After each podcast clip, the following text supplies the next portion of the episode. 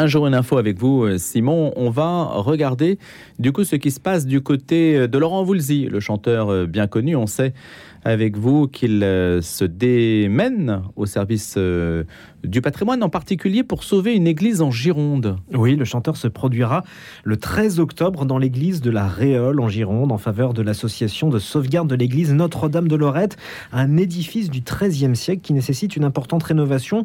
L'objectif, bien sûr, c'est de récolter des fonds et surtout d'attirer la lumière sur cette petite église de Lorette, un ouvrage remarquable, donc remontant au XIIIe siècle, surplombé d'une seconde datant du XIXe. Les fondations ce qui provoque sur l'ensemble de l'église des fissures au niveau des ogives. Par ailleurs, les sources d'eau alentour provoquent une importante humidité intérieure. Tout cela génère de gros travaux de consolidation qui se chiffrent à environ 2 millions d'euros. Alors on en parle avec vous euh, ce matin, Simon Tatro, mais c'est vrai qu'un concert dans une église pour Laurent Voulzy, ce n'est pas une première. Il s'est déjà produit en effet dans l'abbaye du Mont-Saint-Michel, à la basilique de Saint-Denis, à l'église Saint-Sulpice à Paris. Il a donné un concert pour la cathédrale Notre-Dame de Paris. Laurent Voulzy et les églises, c'est une histoire d'amour qui dure depuis des années avec déjà plus de 200 concerts à son actif dans des édifices religieux. Laurent Voulzy est donc très sensible au patrimoine religieux. Oui, c'est un patrimoine qui lui tient à cœur.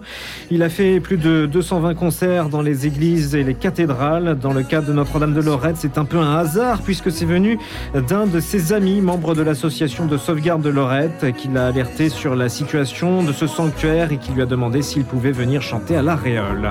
Et est-ce que Laurent Voulzy, là, qu'on entend... Euh chanter. Est-ce que Laurent Voulzy adapte son répertoire en fonction du lieu où il se trouve Oui, bien sûr. Dans les églises, il y a les statues, le sol, les dalles sous lesquelles il y a des tombes qui sont là depuis des siècles. Et naturellement, il y a des morceaux qu'il n'a pas envie de jouer, donc moins de rock collection, mais plus euh, du Jeanne qu'on a entendu il y a quelques instants où il se passe quelque chose. Il faut donc faire un choix des chansons qui entrent en harmonie avec le lieu parce qu'il est chargé depuis des siècles. Merci Simon Tatro. Donc concert de Laurent Voulzy à l'église Saint-Pierre de la Réole le jeudi 13 octobre à 20h. Si vous êtes dans le coin, n'hésitez pas à y faire un saut. Allez, on va passer du patrimoine, les murs, les pierres, l'histoire. On va rester dans cet esprit. Vous savez que le mardi, on retrouve Guillaume Millot, président de la fondation Riers, qui réhabilite les biens immobiliers, qui est expert en réhabilitation, assistant maître d'ouvrage. On essaie de vous éclairer sur les enjeux énergétiques, les enjeux de l'urbanisme aussi. À nous, les bonnes idées en quelque sorte, aussi bien sur le logement d'ailleurs que sur toutes ces questions qui touchent à la rénovation énergétique. Et eh bien, dans une enquête publiée le 22 septembre, c'est tout à fait récent, UFC Que Choisir dénonce un flot d'erreurs extrêmement pénalisantes dans l'attribution des étiquettes énergie, des diagnostics de performance énergétique. Vous savez, ces fameux diagnostics qu'il faut se procurer aujourd'hui si vous voulez vendre un bien, par exemple. Il s'agirait d'un scandeur d'ampleur nationale, figurez-vous. Le rapport d'enquête révèle une incompétence des diagnostiqueurs insuffisamment formés, incapables d'attribuer une étiquette énergétique identique pour un même logement, ce qui pose quand même des questions euh, graves quand on, mesure que l'enjeu évidemment est aussi euh, financier puisqu'il s'agit d'évaluer la, la, pertinence de son bien. Bonjour Guillaume Millot. Bonjour Louis, bonjour à tous. Est-ce qu'on est en présence, comme l'annonce l'enquête, d'un scandale national selon vous? En tous les cas, Louis, l'enquête révèle de façon objective les défaillances d'un système particulièrement pénalisant pour des millions de propriétaires français. Le diagnostic de performance énergétique, ou ce que l'on appelle couramment le DPE, a été lancé en 2002. L'objectif était alors de fournir aux acteurs, qu'ils soient propriétaires, locataires ou acquéreurs, une indication sur la performance énergétique de leurs biens immobiliers. Plusieurs enquêtes de l'UFC Que Choisir entre 2011 et 2017 avaient déjà révélé et dénoncé le manque de fiabilité des DPE. En 2021, le DPE a subi une refonte totale pour corriger le manque de fiabilité et surtout donner à l'État un outil pour bâtir sa politique d'interdiction, d'obligation et d'incitation à la rénovation énergétique des, bâtiments. Le DPE est non seulement un indicateur pour faire appliquer la loi contre le dérèglement climatique, mais il est devenu opposable juridiquement. Par exemple, si vous achetez un bien immobilier avec une étiquette énergétique C et que vous constatez à l'usage un écart de consommation important, vous pouvez vous retourner contre le vendeur. Il faut savoir que le secteur du bâtiment est responsable à lui seul de 44% de la facture énergétique en France. Le DPE est donc un document extrêmement important dans la politique pour limiter les consommations d'énergie. Sa fiabilité est fondamentale, sachant que sa durée de validité est de 10 ans. Alors pourquoi donc, Guillaume Millot, pourquoi les résultats des DPE manquent-ils de fiabilité? Quelles sont les limites du système? Même si le DPE reste une excellente initiative, sa réalisation manque d'un encadrement sérieux. Dans la plupart, la, plupart des diagnostics ne sont pas des diagnostiqueurs, pardon, ne sont pas des thermiciens. La formation pour devenir diagnostiqueur dure seulement trois jours. Ce cursus est donc beaucoup trop faible pour acquérir de vraies compétences. Ensuite, les DPE sont édités de manière industrielle avec des logiciels permettant l'impression d'un rapport en quelques clics. Par conséquent, la liste des travaux, les coûts prévisionnels et les préconisations sont dans la plupart des cas à prendre avec beaucoup de précautions. Pour finir, le DPE étant devenu un document obligatoire, il a attiré sur le marché une foule d'acteurs qui se livrent une concurrence de prix féroce. Et comme vite et bien ne faisant pas bon ménage, la qualité des DPE vendus à bas prix est souvent mauvaise. Alors si je suis un propriétaire que je dois réaliser donc un, DPE, euh, que dois-je faire pour ne pas tomber dans le piège et obtenir un, un diagnostic fiable? Premièrement, assurez-vous que le professionnel est un thermicien certifié qui a suivi plusieurs années d'études sanctionnées par un diplôme. Deuxièmement, si votre bien obtient une mauvaise étiquette et que vous savez par ailleurs que votre logement a subi des travaux d'amélioration importants, faites refaire un nouveau diagnostic par un autre prestataire. Avec un peu de chance, vous obtiendrez une meilleure étiquette. Troisièmement, fournissez systématiquement vos factures de consommation et les plans de votre bien au diagnostiqueur pour augmenter le niveau de fiabilité du rapport. Quatrièmement, surtout, surtout, ne vous fiez pas aux travaux et à l'estimation des coûts préconisés dans le DPE. Et pour finir, cinquièmement, je préconise encore une fois d'investir en complément dans un audit énergétique réalisé par un bureau d'études thermiques. L'audit va beaucoup plus loin que le DPE. Vous aurez en plus la certitude que l'étude est faite par un thermicien professionnel. Vous aurez un état des lieux, une liste des travaux, un coût prévisionnel et la liste des aides fiscales du moment. Alors la situation est quand même un peu invraisemblable dans la mesure où on imagine que les autorités ne vont pas en rester là pour euh, remédier au problème, Guillaume Millot. Alors, étant donné les enjeux, l'État devrait réglementer la profession de diagnostiqueur comme beaucoup de professions dans le bâtiment. Par exemple, les métiers d'architecte et de promoteur immobilier sont des professions qui sont réglementées. N'importe qui ne peut pas être architecte ou promoteur. D'abord, l'État pourrait par exemple réviser la loi Hoguet, réglementant certaines professions de l'immobilier en intégrant celle de diagnostiqueur. Ensuite, nous pourrions créer une fédération des diagnostiqueurs énergétiques délivrant un droit d'exercer la profession sous certaines conditions. Il faudrait également renforcer sérieusement le cursus de formation sur plusieurs mois avec un diplôme à la clé donnant le droit d'exercer. Pour finir, l'État pourrait créer un organisme de contrôle et de régulation de la profession de diagnostiqueur. Le DPE existant depuis plus de 20 ans, il serait temps que les pouvoirs publics s'emparent du sujet de manière sérieuse. Il est très bien de produire des lois permettant de réduire nos consommations pour protéger le portefeuille des citoyens français et l'environnement. Encore faut-il avoir des outils fiables pour mettre en application la politique gouvernementale. Avec l'entrée en vigueur de la loi contre le dérèglement climatique au mois d'août, la situation reste très préoccupante et devrait être une priorité nationale. Merci Guillaume Millot. Je rappelle que vous êtes président de la Fondation Riers, expert en réhabilitation, en rénovation immobilière et que vous avez publié Comment rénover votre bien immobilier. Je précise que cette rubrique s'appelle donc Écologie, logement, énergie. À nous les bonnes idées. Donc chaque mardi, on essaie d'éclairer ces enjeux énergétiques du moment grâce à votre expertise.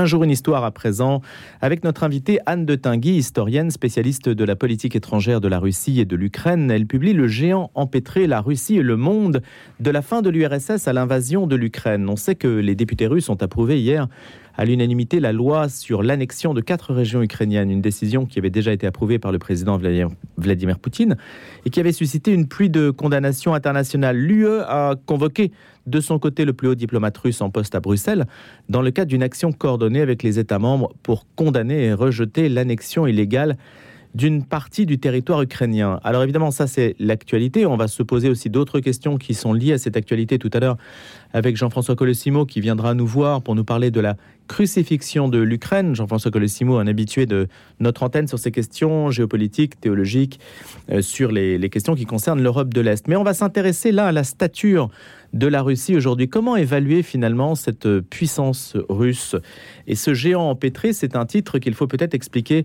Bonjour Anne de Tinguy. Euh, bonjour.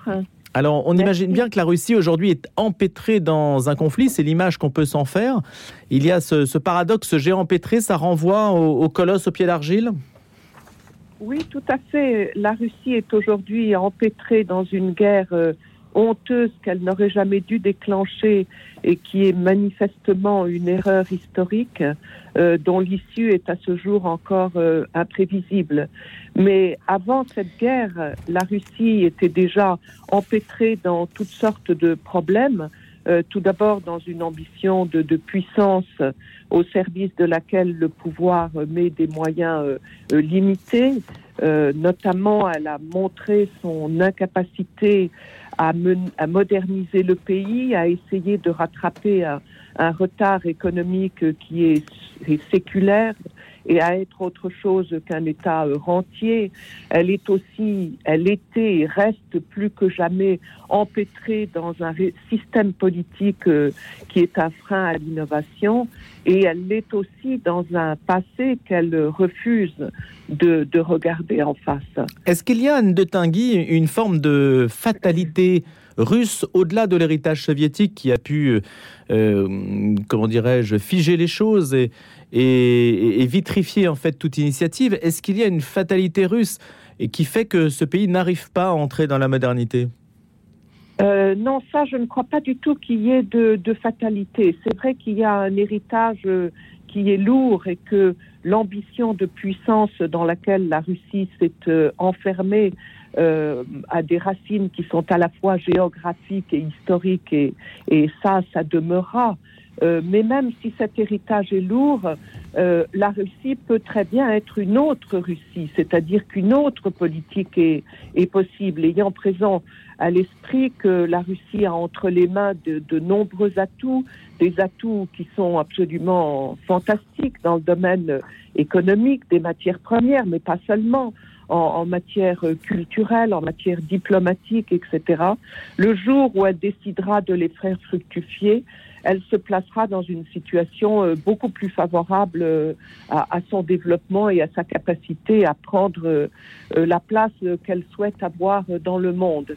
Mais ça, en fait, ça suppose une inversion des priorités que nous ne voyons absolument pas pour le moment. C'est-à-dire que M. Poutine aurait pu donner la priorité au développement interne de son pays, à la modernisation de l'économie, des infrastructures, etc. Ce n'est pas du tout euh, la voie qu'il a choisie. Ce qu'il a choisi, c'est la voie de la puissance à l'international en s'appuyant euh, euh, sur ce qui a été la, la force de l'Union soviétique, c'est-à-dire son outil militaire, le recours à la force et son pouvoir de déstabilisation. Donc il y a beaucoup de travail à faire, on le voit. La Russie est actuellement dans une impasse.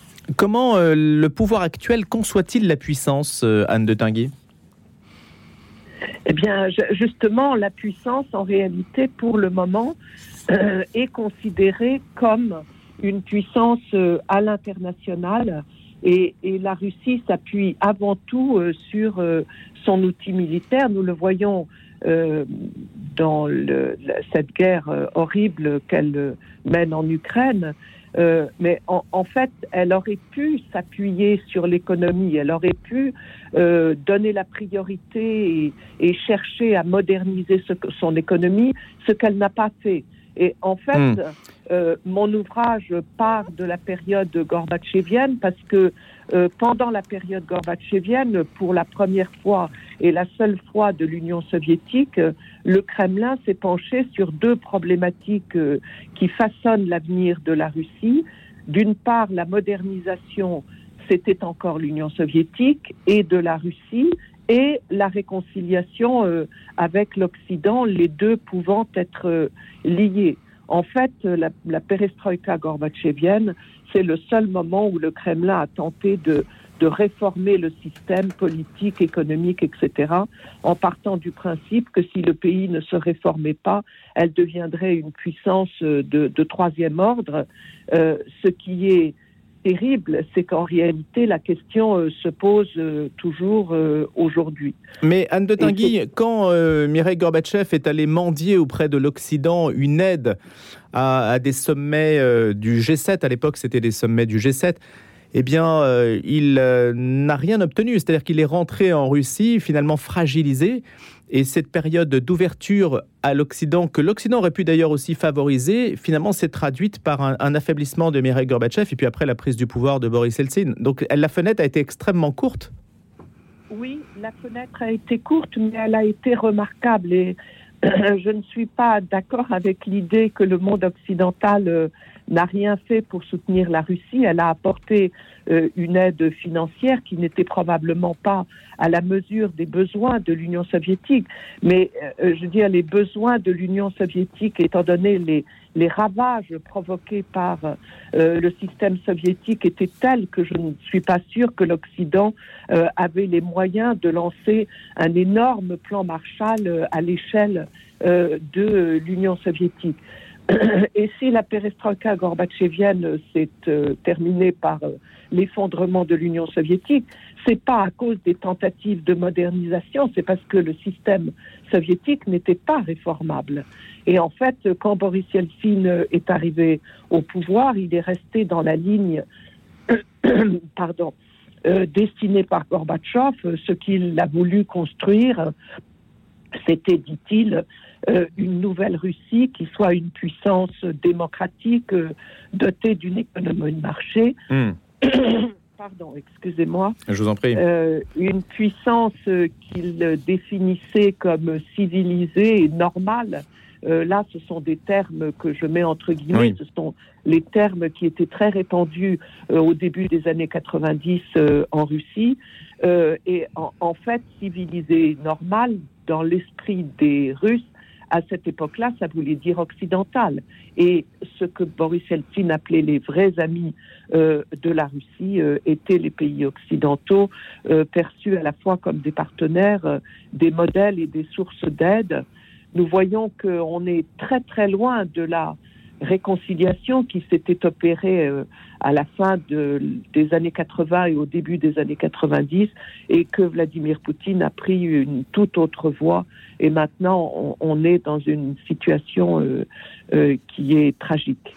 Alors Anne Detingui, quand on parle de géant empêtré, on pense à la métaphore biblique euh, David contre Goliath. Est-ce que le Goliath peut être renversé par la fronde ukrainienne Est-ce que c'est possible? Et puis surtout, est-ce que... Alors je... ma question est un petit peu bizarre, mais est-ce que c'est souhaitable? C'est-à-dire quand un géant s'effondre, si jamais il s'effondre ou si jamais il se disloque, c'est source de beaucoup de dangers. Comment est-ce que vous pouvez appréhender cette question-là du géant qui risque de vaciller Si jamais euh, ce risque se présente?